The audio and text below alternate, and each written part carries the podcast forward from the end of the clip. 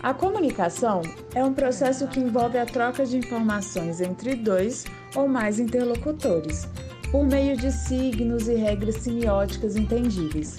Se trata de um processo social primário que permite criar e interpretar mensagens que provocam uma resposta.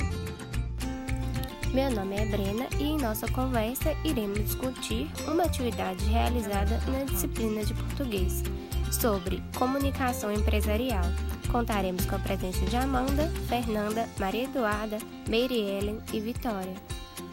Primeiro, vamos analisar os pontos positivos da tarefa. A atividade era para ser colaborativa e realmente foi. Além disso, tiveram muitas ideias interessantes e as pessoas se esforçaram. Depois que nós percebemos que estava tudo confuso e que não teria como continuar sem diálogo, houve a comunicação e o planejamento. E enquanto aos pontos de melhoria, houve a repetição de ideias, e de início também estava bem bagunçado devido à falta de comunicação. E não foram todas as pessoas da turma que participaram da tarefa. E por último, ainda ocorreu aquelas ideias que não foram finalizadas.